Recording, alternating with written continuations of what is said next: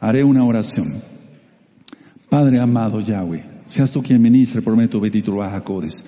No queremos oír palabra de hombre. Toda Gabá Yahshua HaMashiach, Omen, Beomen. Siéntense, por favor, amados hermanos.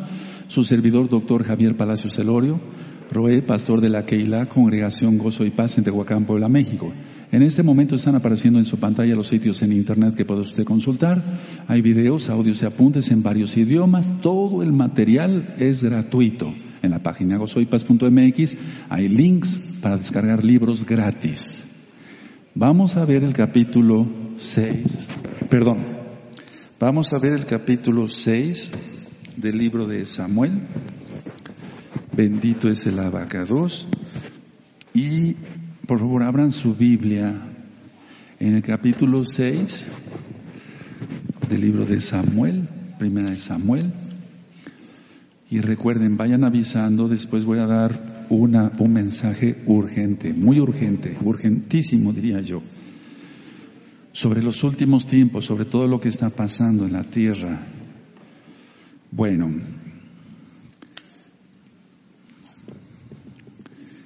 los filisteos sabemos que sufrieron una humillación en su Dios o la humillación de su Dios, Dagón y las consecuencias fatales que tuvieron, porque mucha gente murió, y las dolorosas plagas enviadas por Yahweh, no por el diablo, por Yahweh. Yahweh es el que hace, el que hace que haya enfermedad, o el que hace sanar, o el que hace morir. Entonces, los nobles de los filisteos decidieron devolver el arca, eso tú ya lo sabes, de Yahweh, el arca de Yahweh, el arca de la alianza, a Israel. Ahora, consultaron ellos con los supersticiosos. ¿Quiénes son los supersticiosos? Eran sus sacerdotes de ellos, me estoy refiriendo a los filisteos, y los adivinos. Entonces ellos les aconsejaron enviar el arca de regreso a Israel con otros objetos que fueran representativos de las cinco, ciudades filisteas. Estos objetos eran para reconocer la superioridad de Yahweh. Bendito es el nombre del abacados. Debía ser en un carro nuevo, con dos vacas, ahorita lo vamos a leer, que todavía estuvieran criando, o sea, que estuvieran criando a sus becerros, y en las cuales nunca hubiera sido puesto yugo. Si eso ofrecen los paganos, cuánto más nosotros como creyentes. Fíjense nada más lo que, lo que, eh, esa es la reflexión principal, entre otras. Entonces, ellos decían, si tiran las vacas del carro a Israel y llega derechito, sería muy claro que Yahweh les había causado la afección. Pero si no, si las vacas se desviaran, entonces los filisteos le iban a atribuir el desastre que vino a la mala suerte o inclusive a un accidente, porque así piensa la gente. Pero vemos aquí que no se desviaron ni a derecha ni a izquierda hasta que llegaron a Israel. Y entonces era obvio para ellos que Yahweh causó el desastre. Vean cómo inclusive los supersticiosos, los adivinos, etcétera, hacen cosas y el Eterno permite que se rectifique que Él es el Rey de Reyes, Rey de Reyes y Señor de Señores. Entonces voy a empezar a leer en el capítulo 6, amados Ahim, amados hermanos. Dice así, estuvo el arca de Yahweh en la tierra de los filisteos siete meses. Entonces los filisteos, llamando a los sacerdotes, ahí no se traduce como Juanín, no, no, no, ahí sí son sacerdotes, porque la palabra sacerdote es una palabra compuesta, que dice sacrificador de cerdos. Los sacerdotes y adivinos preguntaron, ¿qué haremos del arca de Yahweh? Hacernos saber de qué manera la hemos de volver a enviar a su lugar. Ahora, quiero que sepan esto. Ellos no decían Hashem. Ellos no decían, vamos a enviar el arca de Hashem. No, ellos sabían perfectamente el nombre de Yahweh. Estudiando en libros que no tienen nada que ver con Cábala ni nada de eso, los, todos los habitantes de Canaán los filisteos, los jebuseos, los eteos, todos sabían que su nombre era, o es, más bien, Yahweh. Es increíble que ahora un grupo de rabinos desde hace mucho tiempo, lógico, por generaciones, hayan prohibido al pueblo mencionar el nombre del Todopoderoso. Entonces tú no digas Hashem. Claro, aquí en la Keilah todos dicen Yahweh, aleluya, Yahshua HaMashiach. Entonces, ¿cómo es posible que hasta los paganos mencionaran el nombre? Ellos dijeron, el verso 3, si enviáis el arca del Elohim de Israel, no la envíes vacía, sino pagadle la expiación. Esto también me llama mucho la atención. Es decir, ellos conocían de Torah, conocían que si no hacían eso les podía venir otra plaga mayor. No estoy inventando, eso está bien documentado, hermanos. Entonces seréis sanos y conoceréis por qué ¿por qué no se apartó de vosotros su mano? Y ellos dijeron, ¿y qué será la expiación que le pagaremos? Ellos respondieron, conforme al número de los príncipes de los filisteos, cinco tumores de oro y cinco ratones de oro, porque una misma plaga ha afligido a todos vosotros y a vuestros príncipes.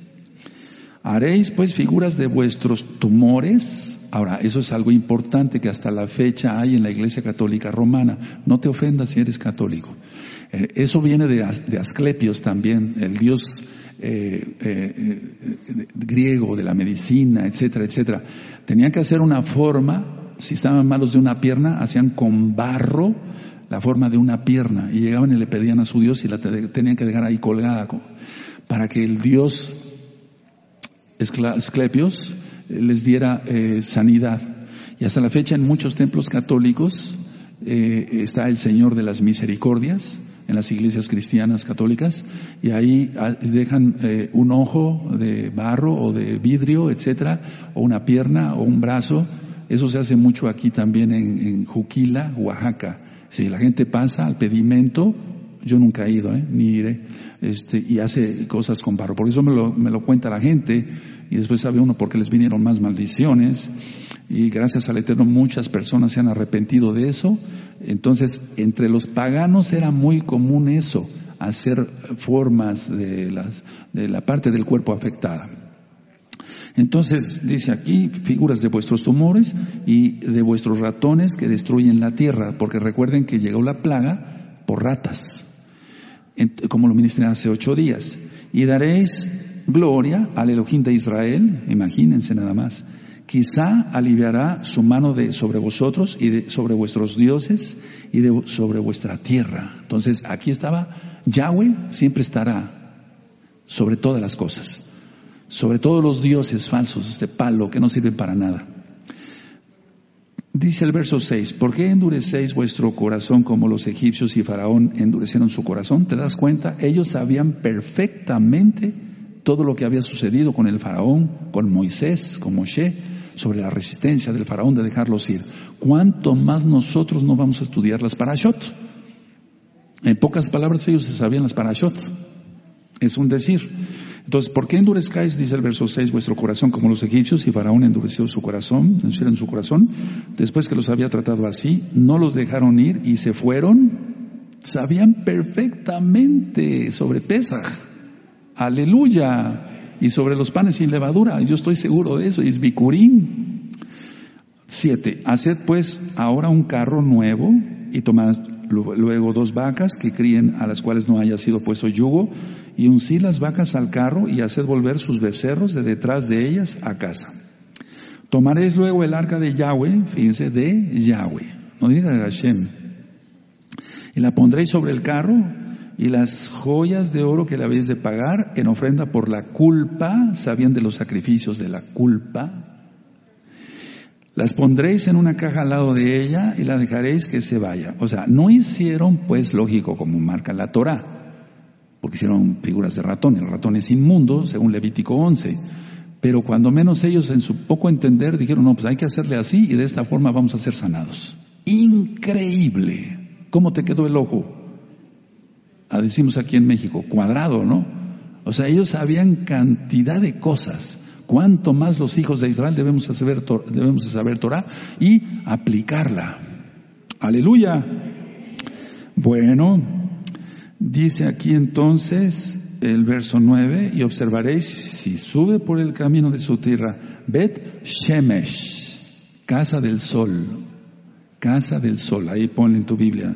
No es Semes, sino Shemesh, que sol. Era una ciudad fronteriza a 24 kilómetros al poniente de Jerusalén. Bueno, dice aquí, dice así, el 9, y observaré si sube por el camino de su tierra, Shemesh, él nos ha hecho este mal tan grande. Y si no, sabremos que no es humano la que nos ha herido, sino que esto ocurrió por accidente, o sea, por la mala suerte, pero no. Y aquellos hombres, dice el verso 10, lo hicieron así, tomando dos vacas que criaban, las uncieron al carro y encerraron en, casa sus becerros. Luego pusieron el arca de Yahweh sobre el carro y la caja con los ratones de oro y las figuras de sus tumores. Subraya otra vez eso de las figuras de sus tumores. Increíble. Y las vacas se encaminaron por el camino de Beth Shemesh y seguían camino recto andando y bramando sin apartarse ni a derecha ni a izquierda. Aleluya. Es que las criaturas del Eterno obedecen al Eterno, cuanto más los hijos de Yahweh. Y los príncipes de los filisteos fueron tras ellas hasta el límite de Bet Shemesh. O sea, ya más allá no se metieron, lógico. Trece. Y los de Bet Shemesh segaban el trigo en el valle, y alzando los ojos vieron el arca y se regocijaron cuando la vieron. Precioso, ¿verdad? Siete meses sin ver el arca. Siete meses como marca el verso 1. Entonces ellos, vamos a, voy a seguir eh, eh, eh, leyendo, ahorita les ministro con mucho gusto. Dice entonces, a ver otra vez el 13. Y los de Beshemes segaban el trigo en el valle y alzando los ojos vieron el arca y se regocijaron cuando la vieron. Y el carro vino al campo de Josué de Beshemes y paró allí donde había una gran piedra y ellos cortaron la madera del carro y ofrecieron las vacas en holocausto, subraya holocausto, a Yahweh. Tuvo que haber Cuanín ahí, porque si no, no hubieran hecho holocausto. Tuvo que haber Cuanín, sacerdotes, pues, pero lo correcto es Cuanín aquí, porque eran ya hijos de Israel y levitas.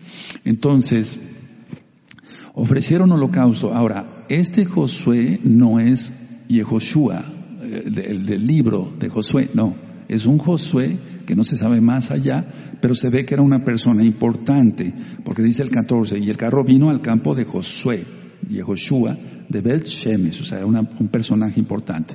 El problema fue que profanaron, amados hermanos, Ahim, profanaron al ver el interior del arca, para ver tal vez si las tablas de la Torah estaban todavía allí.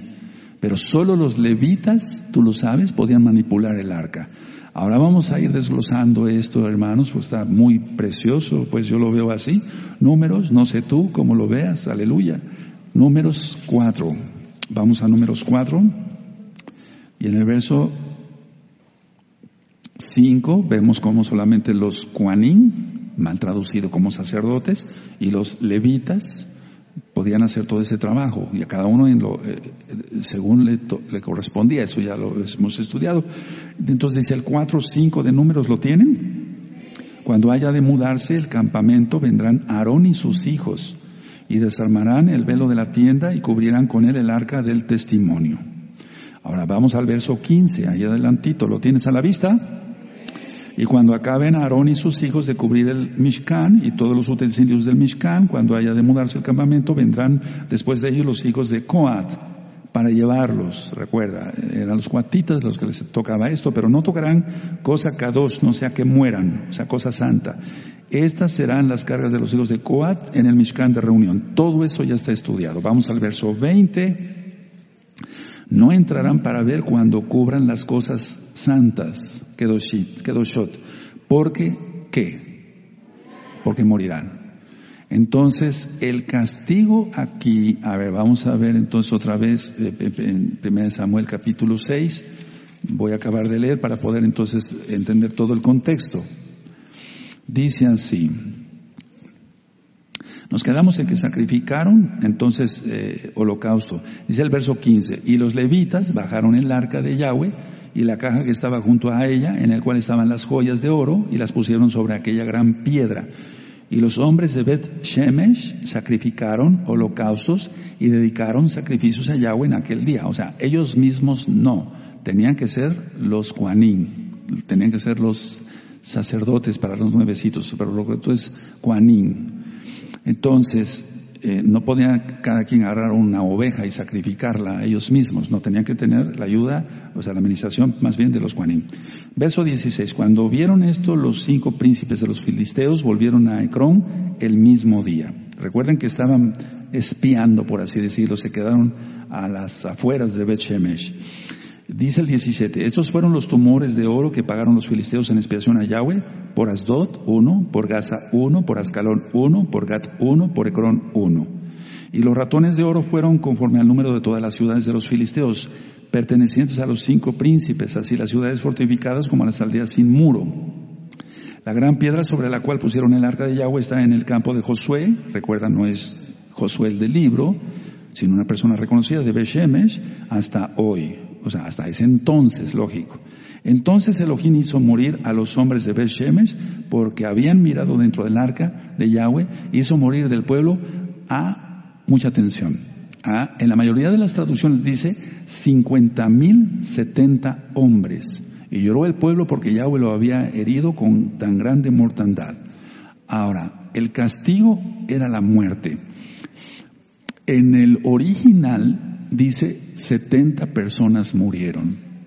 También Flavio Josefo, eh, recuerden que él escribió muchos, libros, él es Matillahu, era Matillahu, también, judío, no, no, no griego, sino judío, pero conocido como Flavio Josefo, dice 70 personas. Y en otros escritos dice 50 mil más 70 personas murieron. Entonces, ¿cuál es la realidad? Bueno, la cuestión está que es imposible, de los imposibles, pues, que 50 mil personas hayan visto el interior del arca, porque es una cantidad enorme de personas. Aquí lo que sucedió es que las personas que estaban, ojo, por eso el Eterno quiere purificar este campamento, purificar esta congregación, porque por el pecado de algunos, los otros que no estén en santidad también serán afectados. Entonces por eso tú guárdate en santidad y no serás afectado. ¿Sí se escuchó? Y esto es para toda la congregación Gozo y Paz local y mundial. Entonces, a ver, personas que vieron el arca, 70. Personas que fueron, que les contagió, por así decirlo, el mismo pecado, 50 mil. Increíble. Por eso es muy importante que tú te mantengas en santidad, hermano, hermana. Vienen cosas tremendas y atención, en breve voy a, voy a bajar la pantalla y vamos a, a proyectar algo. Es un aviso urgente. Vayan avisando, hermanos que están conectados. Es un aviso urgente. Ahora, ya sabemos que estaba decretado que si alguien veía las cosas santas, para que se entienda, del arca, el arca misma, tenía que morir. Entonces tenía que ser cubierta. Y por eso el sumo Cohen, tú le conociste como sumo sacerdote, solamente una vez al año, en el día de Yom Kippur, está el video de Yom Kippur en el canal de YouTube Shalom 132 para que vean de qué se trata. Es un día donde nos regocijamos, todos venimos en ayuno, le pedimos al Eterno perdón por nuestros pecados y ese día es especial para Israel. Y nosotros somos Israel. Entonces, eh, Vean cómo los paganos entendían más cosas que muchos que se dicen ahora mesiánicos en el mundo. Entonces, los paganos eh, padecen si se va en contra de lo que el Eterno diga. en este caso fueron prácticamente aldeas las que fueron eh, eh, heridas por el Eterno, pero aldeas de Israel o sea, esas 50 mil personas eran de alrededor de Beshemesh, de otras aldeas, de otros pueblos, para que se entienda. Entonces, si un israelita viola la Torah, el castigo de Yahweh. Y el pagano, o sea, el que no guarda Torah, el gentil que no guarda Torah, también es castigado. Y ustedes dirán que son nuevecitos, pero ¿cómo si, si nosotros no tenemos la culpa? Ve cuánta gente está enferma y gente que está, es de todas las denominaciones y de todas las religiones del Islam, del hinduismo, del taoísmo, etcétera, etcétera, enfermas y muere la gente todos los días por cantidad de cosas que no deberían de morir si estuvieran totalmente cerca del Elohim de Israel. Entonces, si un pagano peca, tiene que, tiene que ser castigado. Si un hijo de Israel viola la Torah, tiene que ser castigado. Y este es el caso acá. Entonces, en el verso 20 dice, y dijeron los de Beshemesh, ¿quién podrá estar delante de Yahweh el Elohim Kadosh? ¿A quién subiremos desde nosotros? Aquí, perdón, ¿a quién subirá desde, desde nosotros? O sea, aquí estaban lamentándose por haber violado la Torah. Y tú, una pregunta, ¿te lamentas por violar la Torah todos los días o no te lamentas? Porque ellos sí se lamentaron, pero se lamentaron por ver la mortandad. Bueno, por todo eso va a venir, porque está descrito en el libro de Apocalipsis, entonces no esperes más, arrepiéntete, guarda la santidad, deja el chisme, entra a todos los pactos, bautízate, te vilá en el nombre de Yahshua Mashiach y tendrás vida eterna en Yahshua, creyendo lógico en su sacrificio único y perfecto, porque no es por guardar la Torah que somos salvos, sino porque somos salvos, guardamos la Torah. Es decir, Guardamos la Torah porque somos salvos, por eso estamos aquí gozosos en Shabbat. 21. Y enviaron mensajeros a los habitantes de Kiriat Jearim, lo voy a leer así, diciendo, los filisteos han devuelto el arca de Yahweh, descended pues y llevarla a vosotros. Entonces se traslada el arca a Kiriat Jearim, a 16 kilómetros al, al noroeste perdón, de Jerusalén.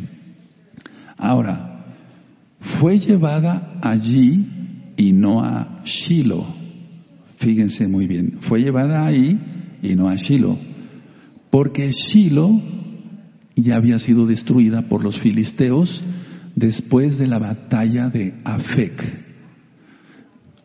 De hecho, los libros, hermanos, no son libros cronológicos. Cuando entremos al segundo libro de Samuel, ya lo dije hace, hace algunos años, el segundo libro de Samuel fue escrito cuando ya el reino de Israel había sido dividido en casa de Judá, en casa de Israel y en casa de Judá.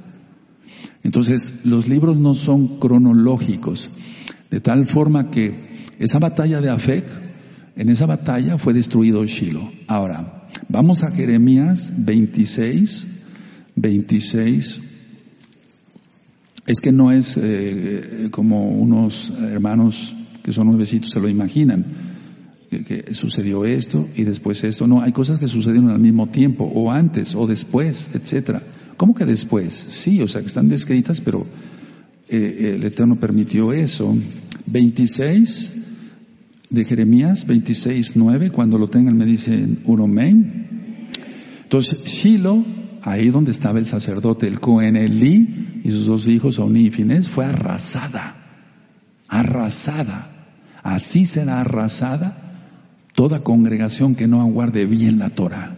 Por eso es el exhorto, hermanos. Tenemos que nosotros educar a nuestros hijos, no los hijos del faraón. Aleluya. 26.9. ¿Por qué has profetizado en nombre de Yahweh diciendo esta casa será como Shiloh? Nos está hablando que el templo iba a ser destruido, que la ciudad de Jerusalén iba a ser incendiada. ¿Por qué has profetizado en nombre de Yahweh diciendo esta casa será como Shiloh y esta ciudad será asolada hasta no quedar morador? Y todo el pueblo se juntó contra Jeremías en la casa de Yahweh. Increíble, ¿no? O sea, siempre contra el profeta. Entonces, así, así como Shiloh fue destruida, sería destruida Jerusalén, incluyendo el templo. Entonces es, una tragedia. Ahora, en ese lugar el arca permaneció más de cerca de 100 años el arca. Ahorita vamos a ver eso. Entonces, y la familia fue la familia de Aminadab. Vamos a 1 Samuel, por favor, en 1 Samuel Vamos para allá, 1 Samuel, en el capítulo 7, o sea, adelantito donde estamos, bendito es el abacados. Dice así, ¿quién tiene 1 Samuel 7? Vinieron los de Kiriat Jearim y llevaron el arca de Yahweh y la pusieron en casa de Aminadab, situada en el collado y santificaron, bueno, consagraron, apartaron a Eleazar, su hijo, para que guardase el arca de Yahweh. Ahora, Vamos a ver algunas cosas interesantes sobre lo que yo les decía. Por ejemplo, ofrezcan, dice aquí en el verso 3 del capítulo 6, primera de Samuel, dice, ellos dijeron, si envíes el arca del Elohim de Israel, no la envíes vacía, sino pagarle la expiación. Tremendo. Eso, eso me llama muchísimo a mí la atención. entonces seréis sanos. A ver, vamos a Levítico 5, por favor. Vamos a Levítico 5. Anoten la cita. Levítico 5 y vamos a ver el verso, el verso 16 al 18. Cuando tenga Levítico 5, 16 al 18 me dicen un amén.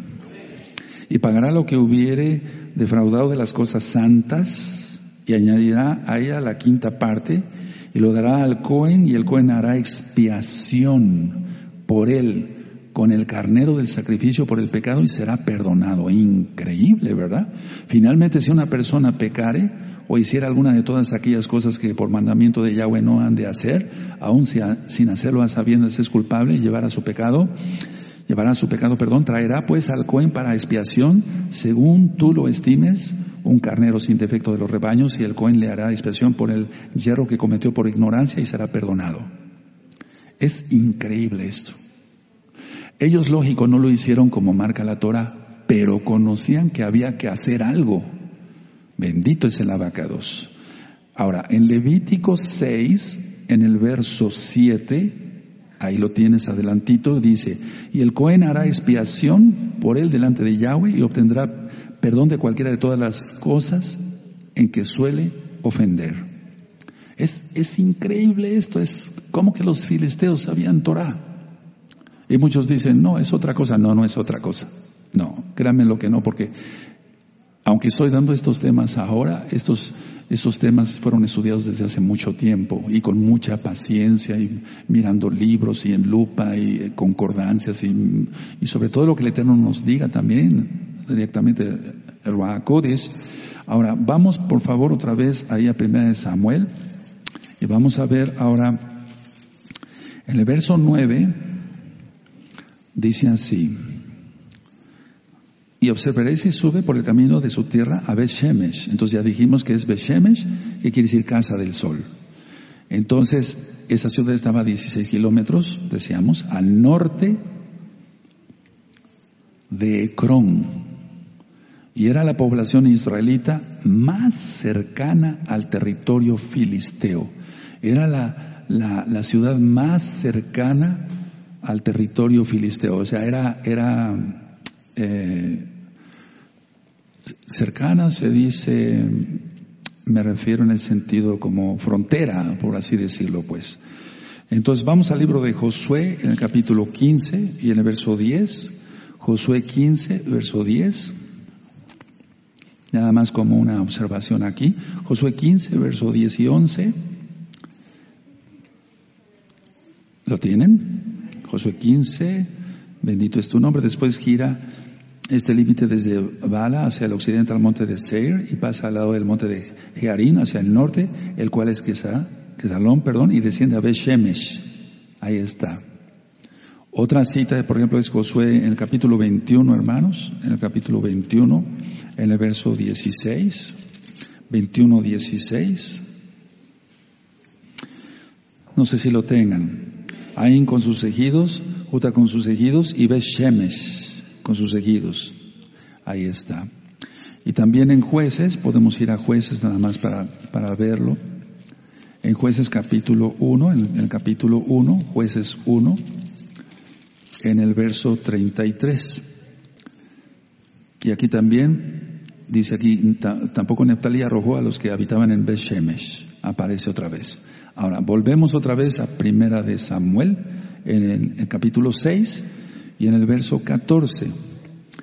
Eh, quiero hacer énfasis en esto porque si no se, puede se podrían confundir los nuevecitos, los hermanos que tienen poco tiempo estudiando Torah con nosotros. Y el carro vino al campo de Josué, entonces no se refiere al Josué sucesor de Moisés, sino a una persona muy conocida y sí, por lógico, poderosa en un momento dado. Ahora, en el verso 14 vemos la palabra holocausto.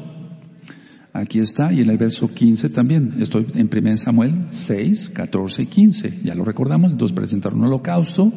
Entonces vamos a Levítico 1, por favor. Vamos a echar una mirada nada más.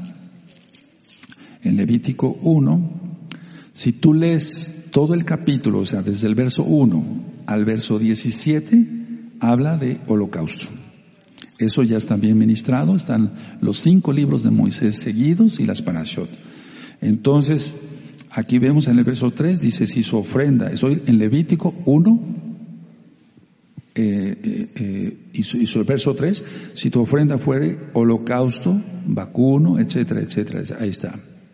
Luego en el 4 también está la palabra holocausto, y así se va repitiendo la palabra holocausto, eso ya está ministrado. Ahora, en Levítico 22, Levítico 22, en Levítico 22, verso 17 al 25, del 17 al 25, ahí habla también de holocausto. No vamos a leerlo todo, pero solamente anoten la cita y puedes verla con tus propios ojitos. Entonces, Levítico 22, verso 17 al 25. ¿De acuerdo? Bueno, ahora, vamos a ver otra vez 1 Samuel en el verso 15. Dice así. Y los levitas bajaron el arca de Yahweh y la caja que estaba junto a ella, en el cual estaban las joyas de oro, y la pusieron sobre aquella gran piedra, y los hombres de Bet Shemesh sacrificaron holocausto y dedicaron sacrificio a Yahweh en aquel día. ¿Sí lo leíste conmigo? Ahora vamos a Deuteronomio, por favor. Es, todo es Torah. Yahshua ministró Torah. Él no ministró cristianismo. No, no, no. Él ministró Torah. Entonces, Deuteronomio 10, porque el cristianismo es guardar el domingo, etcétera. Y no, Yahshua es la Torah viviente, aleluya. Deuteronomio 10, verso 8. Sí. Entonces decía yo que tuvo que haber habido cuanín y levitas, porque ninguna persona podía ofrecer directamente y era pecado gravísimo de muerte. Si alguien ofrecía algo sin ser cohen. Entonces dice 10, 8, en aquel tiempo apartó Yahweh la tribu de Leví para que llevase el arca del pacto de Yahweh, para que estuviese delante de Yahweh, para servirle y para bendecir en su nombre hasta hoy. Y hasta hoy, bendito es el abacados por siempre. Ahora, ellos eran, los levitas eran los encargados de llevar el arca, los cuanim ministraban. Ahora, permítame que volvamos al libro de Josué, vamos al libro de Josué, y anoten 3.3, Josué 3.3, así puedes ponerle más fácil, ¿verdad? Josué 3.3, ¿lo tienen? Y ya lo anotaron, anótenlo. Después les voy a decir cómo una hermana de esta congregación pone eh, eh, de una manera su, su Biblia y su carpeta, entonces ella no, no, no, no le cuesta más trabajo más que ir anotando y va leyendo en su Biblia, con la mano izquierda va dándole vuelta, o sea, es interesante para que no les cueste trabajo, amados. Entonces en Josué 3.3 dice, y mandaron al pueblo diciendo, cuando veáis el arca del pacto de Yahweh, vuestro Elohim, y los levitas Juanín que la llevan, vosotros saldréis de vuestro lugar y marcharéis en pos de ella. O sea, solamente ellos podían llevar el arca. Vamos a segunda de Samuel, no a primera de Samuel, sino a segunda de Samuel, en el capítulo 15, ya llegaremos ahí, primeramente el Eterno, segunda de Samuel 15, en el verso 24. Anoten la cita, segunda de Samuel 15, 24. Bendito es el abacados. ¿Sí tienen? 15, 24. De segunda de, Samuel. Y aquí también iba Sadoc y con él todos los levitas que llevaban el, eh, arca del, del pacto de Elohim. Y asentaron el arca del pacto de Elohim y subió a Abiatar después que todo el pueblo hubo acabado de salir de la ciudad. Eso lo vamos a ver después. Ahora vamos a Primera de Reyes, en Primera de Reyes 8.4. Primera de Reyes 8, en el verso 4. Dice así, yo los espero tantito, amados.